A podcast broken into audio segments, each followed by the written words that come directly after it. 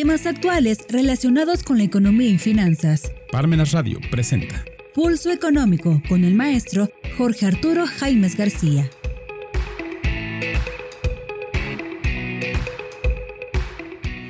¿Qué tal amigos? Este es Pulso Económico en Parmenas Radio, programa correspondiente a este martes 22 de agosto. En esta ocasión vamos a hablar de pues el problema que tienen las economías latinoamericanas que no es nuevo y en este caso el, ahora en Argentina después de una elección en la cual eh, se, se volvió a revisar el tema de el triunfo de Javier Milei, que llegó eh, y ganó las primarias con un tercio de votos, qué tan factible es que Argentina dolarice su economía. Y cuán factible es la dolarización de Argentina que propone Javier Milei, que hay que decir que el candidato presidencial argentino que ganó el pasado domingo las elecciones primarias, eh, pues cómo, cómo es su, su visión porque él pues es economista y en este tema pues hay opiniones a favor y opiniones en contrario. Así que analicemos cuán factible es la dolarización de Argentina que propone Javier Milei y cómo se compara con la de Ecuador. Eh, este, este candidato presidencial argentino que referimos que ganó las elecciones primarias eh, hace una semana en, en Argentina, señaló que enfáticamente, eh, el único que le puede poner fin a la inflación, dijo, soy yo. Y dijo, ¿de qué manera? Dolarizando la economía. Dice el economista que se califica como libertario y que a la cabeza de la libertad avanza, lidera la carrera presidencial con más del 30% de los votos obtenidos en las primarias. Y ese resultado deja a Javier Milei como el favorito de cara a las elecciones generales del próximo 22 de octubre por delante de la exministra de Seguridad de Mauricio Macri, Patricia Bullrich, y el actual ministro de Economía, Sergio Massa. Una de las principales promesas de campaña de Milei es la de dolarizar la economía para abandonar el devaluado peso argentino, eh, con palabras de él, demoler el Banco Central, y pasar una motosierra por el gasto del Estado. Eh, él dice que cuando, se habla, cuando, cuando él habla de quemar el Banco Central, dice, no es una metáfora, lo quiero dinamitar, pero esto es literal, es decir, hacerlo implosionar y que queden todos los escombros, ha dicho Milei, cuyo plan es que el país deje de imprimir billetes y que todas las transacciones se hagan en dólares. Pues así las cosas, Milei eh, Dice que con estas medidas terminaría con las penurias de una gran parte de los argentinos que deben lidiar con una inflación interanual de 115% y una pobreza de casi 40%. Eh, así que, pues, ¿qué propone Javier Milei? Eh, él es partidario de políticos como lo son Donald Trump o Jair Bolsonaro, es decir, en, geometrías políticas, pues lo ubican en la derecha y pues como la política generalmente es pendular, como sucede en Latinoamérica que va de la izquierda a la derecha y así, mi ley asegura que técnicamente es factible dolarizar la economía argentina. Eh, para esto anunció que junto a sus asesores está empezando a discutir el formato de proyecto de ley a enviar al Congreso para dolarizar en caso de llegar a la presidencia. Originalmente su propuesta era dolarizar en un plazo de dos años y medio, pero posteriormente se abrió a la idea de implementar el plan en menor tiempo posible. Sin embargo, para dolarizar pues hay que tener dólares. Pues sí, para tener caldo de pollo hay que tener pollo. Y eso precisamente es lo que Argentina no tiene, dado que las reservas han disminuido drásticamente y el circulante en dólares es limitado. Frente a eso, mi ley asegura que ha encontrado la solución Dijo, el peso argentino ha experimentado una profunda devaluación. Dijo, nosotros estuvimos avanzando en negociaciones y ya conseguimos los dólares para dolarizar la economía, el valor del dólar del mercado. Seguimos trabajando para resolver un gran problema Argentina, que es la inflación. Él escribió esto en su cuenta de la red social X, lo que era Twitter, sin explicar cómo habría conseguido, cómo habría de conseguir los fondos, ¿verdad? Y de acuerdo con las estimaciones del grupo de asesores del candidato, actualmente son necesarios alrededor de unos 35 mil millones eh, de dólares para implementar la idea sin necesidad de una devaluación. Según mi ley, el cierre del Banco Central permitiría poner en circulación los dólares que mantiene como reservas internacionales y así incrementar el circulante del billete verde. Esto es lo que los políticos, eh, lo que va a poner fin al problema de la inflación, asegura, es que le saquen la máquina de imprimir billetes a los políticos. Pues eso ya lo eh, vivimos aquí en México, eh, que echaban a andar la, la maquinita y pues como se decía, y eh, pues después esa cantidad impresionante de, de, billetes, esa oferta monetaria, pues este, hacía que el peso se devaluara como sucedió. Así mi ley, para llevar a cabo su plan, pretende impulsar una serie de cambios estructurales como una reforma del Estado, la, la flexibilización del mercado laboral y una apertura de la economía antes de avanzar hacia la dolarización. El segundo paso sería eliminar el organismo que regula las entidades financieras para que exista una competencia entre las monedas. Dice, una vez que lo desregularizás, elegís lo que quieras, podés usar el oro, el franco suizo, la libra, dijo en declaraciones a la prensa local. La última fase para conseguir la dolarización sería canjear algunos fondos del Banco Central por deuda pública y usar otros recursos para inyectar dólares en la economía, cerrando finalmente el organismo que imprime los pesos argentinos. Esto es, pues, eh, el papel del Banco Central, ¿verdad? En este caso de Argentina. Y algunos de sus asesores han argumentado que, al final de cuentas, los argentinos han elegido ahorrar en dólares, esto es, han elegido el dólar como su moneda en la práctica. Y así las cosas, pues este, hay quienes dicen que pues es casi imposible esto que propone. Economistas eh, argentinos consideran que es poco probable que la dolarización se pueda implementar y si esto llegara a ocurrir, no sería la solución a los problemas de fondo de la economía. Eh, dolarizar la economía argentina de un día para el otro es casi imposible porque el Banco Central no tiene dólares. Esto lo dijo eh, el director asociado de la consultora EgoGo, eh, Sebastián Menescaldi. Así, eh, pues la inflación interanual en Argentina llegó al 115%. Es más, hace algunos años, como no es una situación nueva en Argentina, había una anécdota que señalaba que si llegabas a ir a Argentina, llevabas un café, de una vez pidieras dos cafés porque seguramente el segundo iba a costar más caro. Así con esa velocidad este, la inflación en Argentina.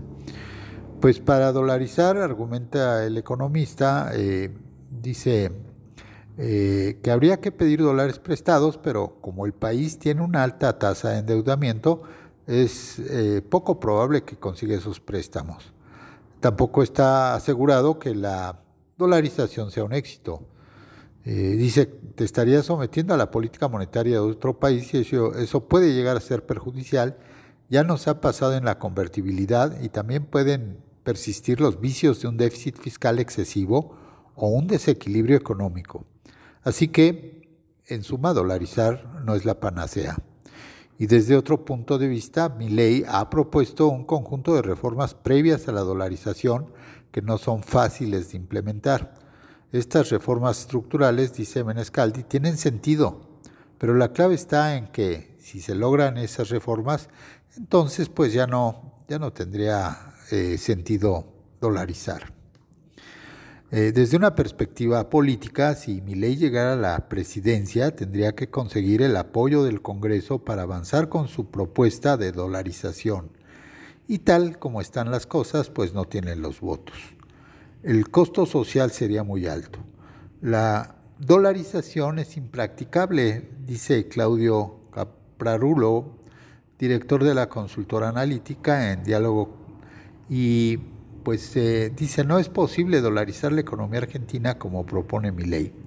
En un escenario hipotético de que llegara a hacerlo, el costo social sería muy alto, dice el economista.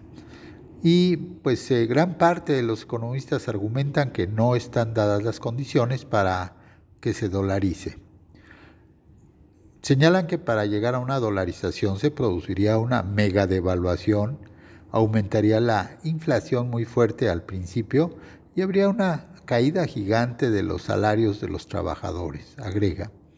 Frente a la idea de cerrar el Banco Central, Caparulo considera que es otro de los planteos extremistas de Emilei. Dice, vos necesitas tener herramientas para poder hacer política económica y monetaria, y eso se hace a través del Banco Central, señaló Caparulo.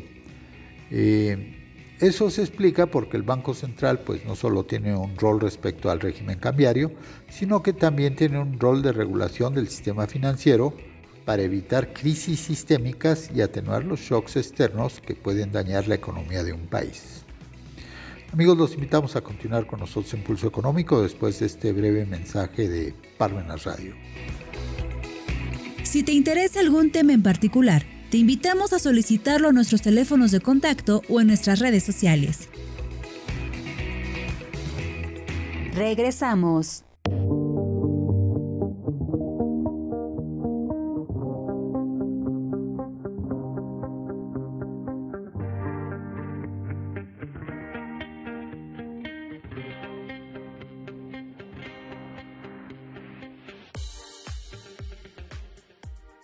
Bueno, además de su plan de estudios, de su programa, está bastante bien impartido, está muy reforzado con los catedráticos, los profesores que le imparten, bastante experiencia, muy, muy, este, muy completa. Por supuesto, eh, lo que es el claustro de docentes, el plan de estudios, creo que es una especialidad muy completa y una especialidad que vale mucho la pena. La actualización, la actualidad, la innovación, el plan de estudios que es muy atractivo y sobre todo eh, muy vigente, ¿no? Y me permite estar actualizado. En primer lugar, por supuesto, señalar que siempre hay que mantenerse actualizados en cuanto a la ciencia jurídica. El abogado que, que no estudia se hace cada vez menos abogado. Entonces, uno de los principales y por supuesto el, más importante sería mantener ese rigor y mantener esa eh, capacidad de estudio en cuanto a la teoría de la filosofía del derecho. Otro de los puntos importantes podría ser el incitar a la investigación, el incitar a que la persona pueda descubrir las verdades y pueda mantener un criterio más allá de los criterios preestablecidos en los tribunales y en los juicios. Bastante buena, excelente. Este, cubrió las expectativas que, tenía e incluso las ha superado. Me ha parecido una especialidad bastante acorde a la actualidad. Y yo, a pesar de que no tiene muchos años que terminé la licenciatura de Derecho, creo que siempre, siempre, siempre en la carrera de Derecho sigues aprendiendo y sigues aprendiendo y la especialidad no solo ha ayudado a reforzar los conocimientos que ya teníamos, sino a entender las nuevas, este, ahora sí que tanto reformas como acciones de la autoridad que pues están repercutiendo ahorita en todo lo que somos los particulares. Ah, me gusta, me gusta, creo que es una modalidad que llegó para quedarse después de la pandemia. Eh, creo que una de las cosas buenas que nos dejó la pandemia fue esta posibilidad de estar cerca estando lejos. Entonces me parece eh, un sistema ideal ¿no? para quienes no pueden trasladarse ya sea a la ciudad o que por alguna cuestión de trabajo tengan que, que permanecer en sus oficinas. Me parece una excelente forma de comunicación y de impartir el conocimiento. Me parece que es un campus muy sencillo de usar, tiene accesos eh, fáciles y siempre se puede estar al pendiente de las preguntas que, bueno, posteriormente se le dan en vivo y las va a responder también la persona o el ponente en vivo. Además de que mandan las presentaciones en el propio campus virtual y uno puede mantenerse con las herramientas. Definitivamente. Eh, yo recomendaría ampliamente la especialidad, no solo a abogados como para reforzar los conocimientos, sino también a contadores y administradores que a lo mejor por su actividad o su trabajo se encuentran muy de la mano eh, con todos estos, con todo el derecho, con todas las leyes y que de cierta forma les va a ayudar a tener una comprensión mayor y también saber la vía por la que deben eh, pues regir su trabajo. Yo recomiendo la especialidad de argumentación jurídica porque eh, hoy en día con los juicios orales todos los abogados debemos de estar preparados en cuestiones de poder argumentar y poder dar nuestro punto de vista ante una autoridad para que al final de cuentas la autoridad pueda resolver a nuestro favor. Sí, sin duda, claro que sí, por supuesto que sí, lo recomendaría totalmente.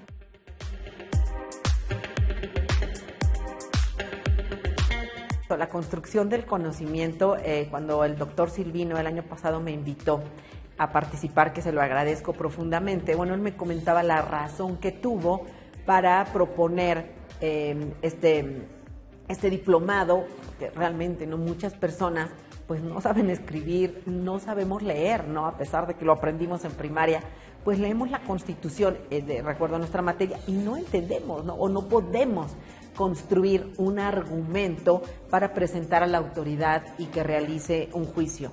Entonces, bueno, me parece interesantísimo acercar, insisto, esta forma de conocimiento. Necesitamos saber construir argumentos.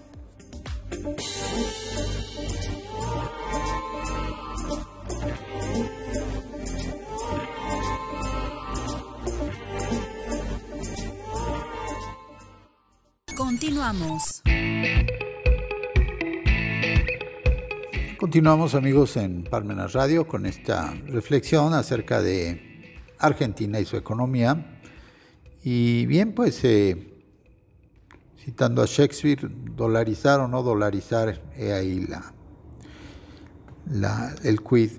Eso se explica, bueno, pues porque el Banco Central eh, ¿Cuál es su papel? Pues no solo tiene un rol respecto al régimen cambiario, sino que también tiene un rol de regulación del sistema financiero para evitar crisis sistémicas y atenuar los shocks externos que pueden dañar la economía de un país.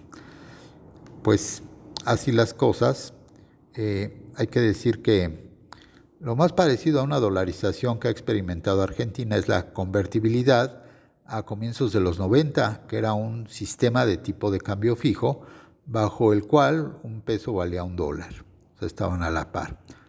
Eh, la convertibilidad ya se demostró, todas las falencias y los problemas que tiene que atar la moneda nacional, pues ya lo, ya lo vivieron eh, y pues eh, esa situación de convertibilidad ya este, que la vivieron, pues sería con un tipo de cambio fijo.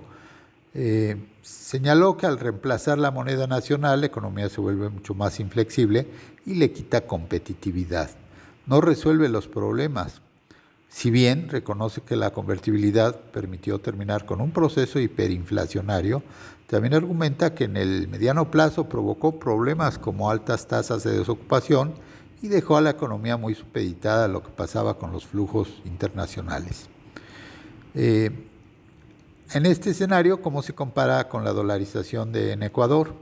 En América Latina hay tres países dolarizados, Ecuador, El Salvador y Panamá. Eh, mi ley ha puesto como ejemplo la dolarización ecuatoriana al calificarla como exitosa y afirmando que los ecuatorianos están muchísimo mejor que los argentinos.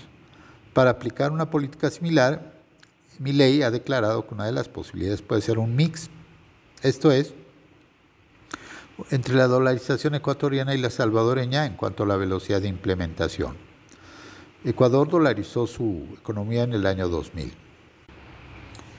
Hace más de 20 años Ecuador inició su dolarización cuando la economía atravesaba una crisis tan profunda que la medida fue concebida como la última carta para salvar al país que estaba a la deriva, con una hiperinflación que llegó al 96% y una moneda nacional, el sucre, totalmente devaluado. En aquella época el presidente Yamil Mawad dolarizó la economía ecuatoriana en medio de un clima de polarización política que provocó su salida del gobierno. Al siguiente año, el entonces presidente de El Salvador, Francisco Flores, anunció que el país utilizaría dos monedas, el colón y el dólar. Pero apenas los colones, los colones dejaron de circular, el dólar se transformó en la única moneda del país. A diferencia de Ecuador, que, cambió su moneda porque estaba en medio de un shock económico, la dolarización salvadoreña respondió más bien a un asunto de interés económicos, puesto que era una condición imprescindible para que se aprobara el Tratado de Libre Comercio con Estados Unidos, que eliminaba los aranceles aduaneros para ambas partes. Si bien Latinoamérica tiene tres países dolarizados, eh, los contextos fueron muy diferentes. Eh, dado que son economías muy pequeñas que están directamente integradas al comercio de Estados Unidos.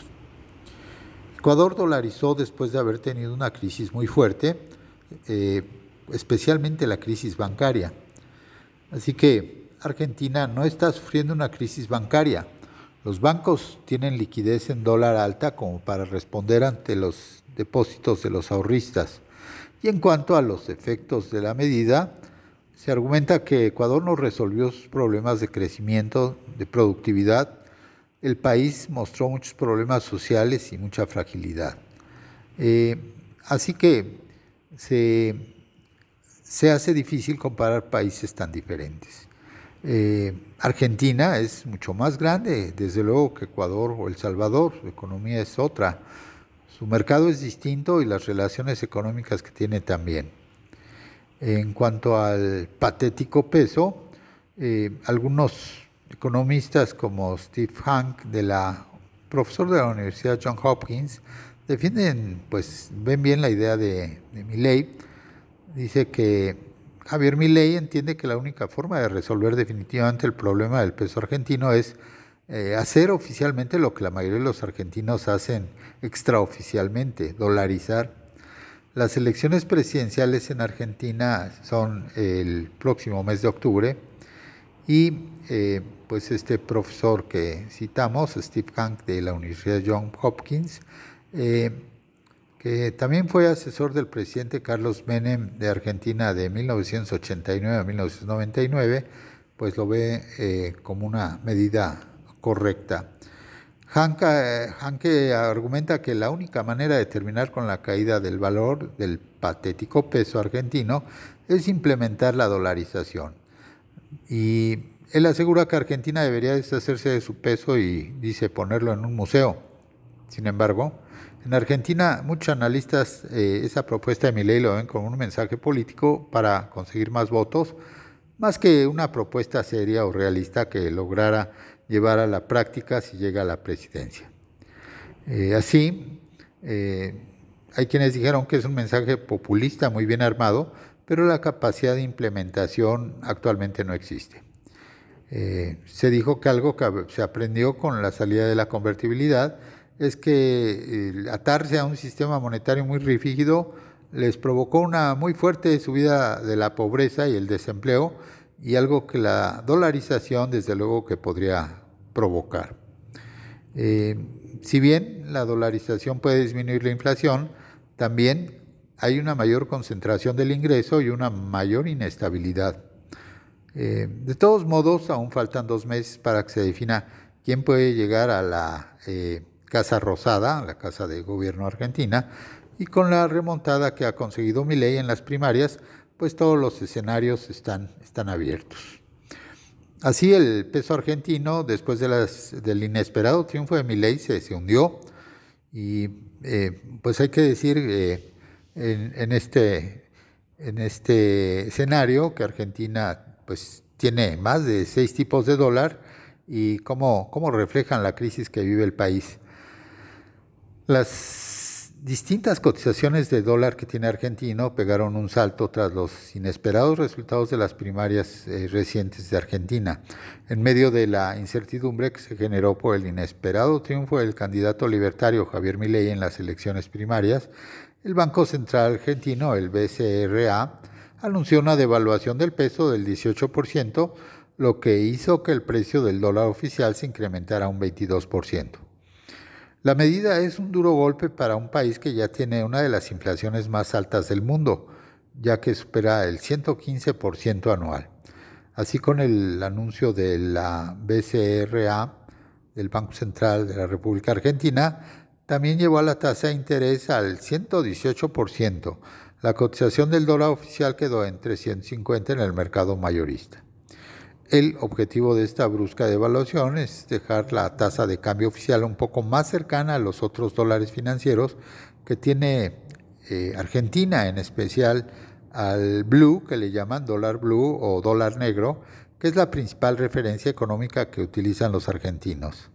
Eh, la semana pasada el dólar eh, de mercado, que ya había subido cerca de 500 pesos a más de 600, un aumento del 20% en las dos semanas previas a las elecciones, también sufrió otra abrupta alza por encima del 10%, llegando a 680 pesos argentinos por unidad.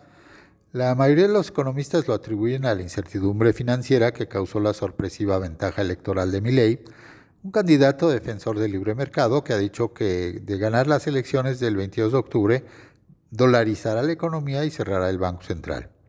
Achicar la brecha entre el valor del dólar oficial y el de los dólares financieros es uno de los requisitos que le venían exigiendo al gobierno argentino el Fondo Monetario Internacional, que es el principal acreedor del país al que le debe unos 44 mil millones contraídos durante el gobierno de Mauricio Macri.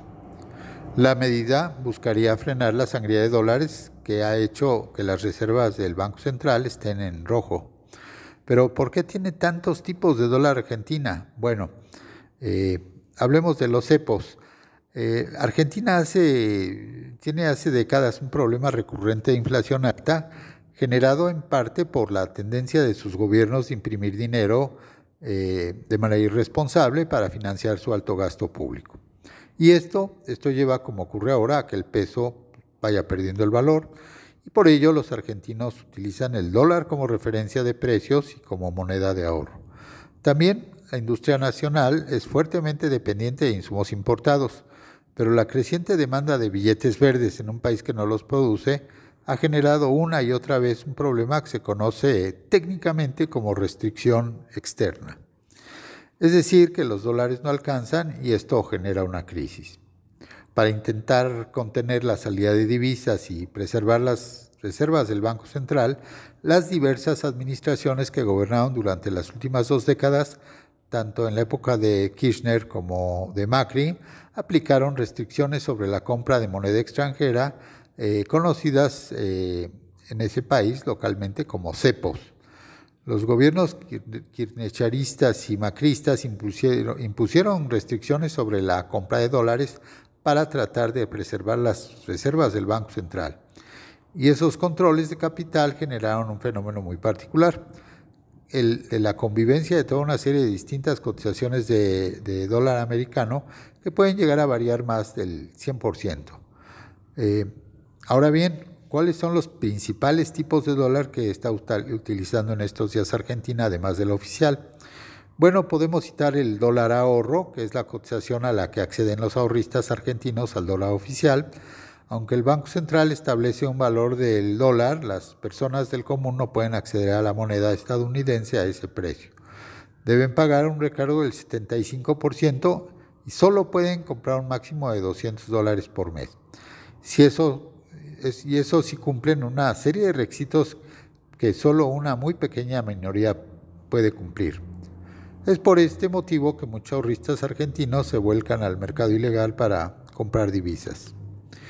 El dólar blue, ya señalado como también dólar negro, que es para la mayoría de los argentinos la forma más común de acceder al dólar fuera de los límites gubernamentales, algunas versiones indican que el inusual nombre se relaciona con la jerga que utilizaron históricamente las financieras ilegales, cuevas o arbolitos para referirse al billete estadounidense. Así los argentinos usan el término de dólar blue como principal referencia del dólar, ya que es el que sigue la lógica de la oferta y la demanda. Cuando se compra o se vende una casa, un auto o algo que tenga mucho valor, una computadora, un celular, se utiliza esta cotización. No obstante, al regirse por las leyes del mercado, este tipo de dólar también es mucho más volátil y puede dispararse repentinamente, como ya ha sucedido varias veces antes y después de las jornadas electorales. Cuando el dólar blue se dispara, puede llegar a alcanzar un precio que incluso supera más del 100% al del oficial. A esta diferencia se le conoce como la brecha cambiaria y cuanto más grande es, más alta es la presión para que se devalúe el peso. El billete de 100 pesos argentinos vale menos de 20 centavos de dólar.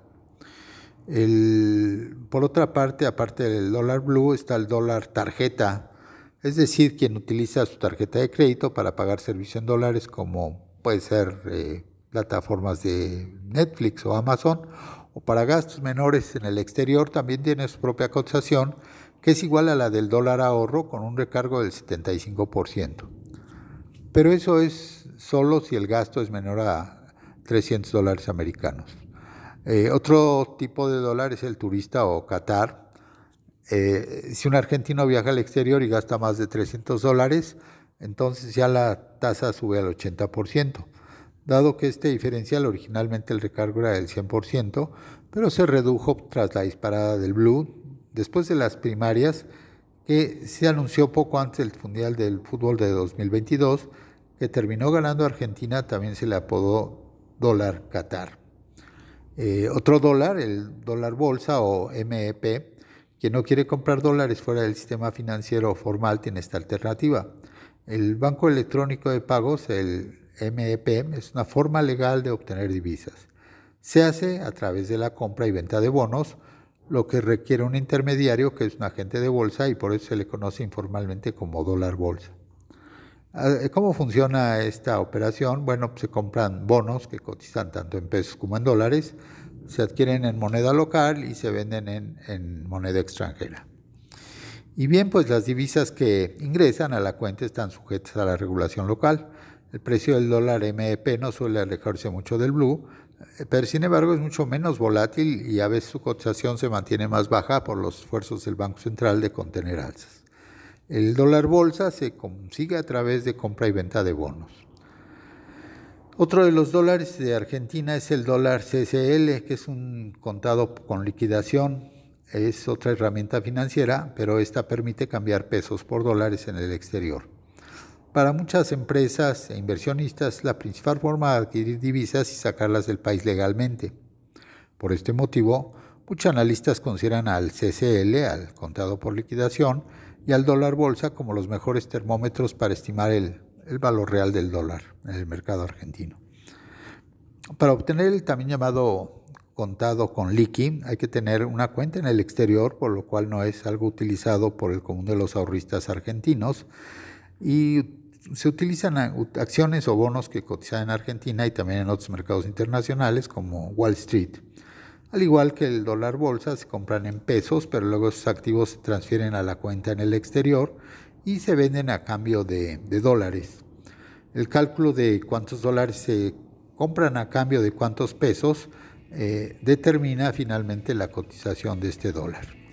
Y pues bien, estas operaciones han sido muy usadas para transferir dólares al exterior cuando se prohíbe o se limita a las empresas y los bancos girar dividendos a sus casas matrices. Pues hasta aquí amigos con este programa dedicado a Argentina y su economía. Eh, les agradecemos como siempre el favor de su atención y hasta muy pronto. Los invitamos a seguir en Parmenas Radio, la cultura, la voz de la cultura del sur.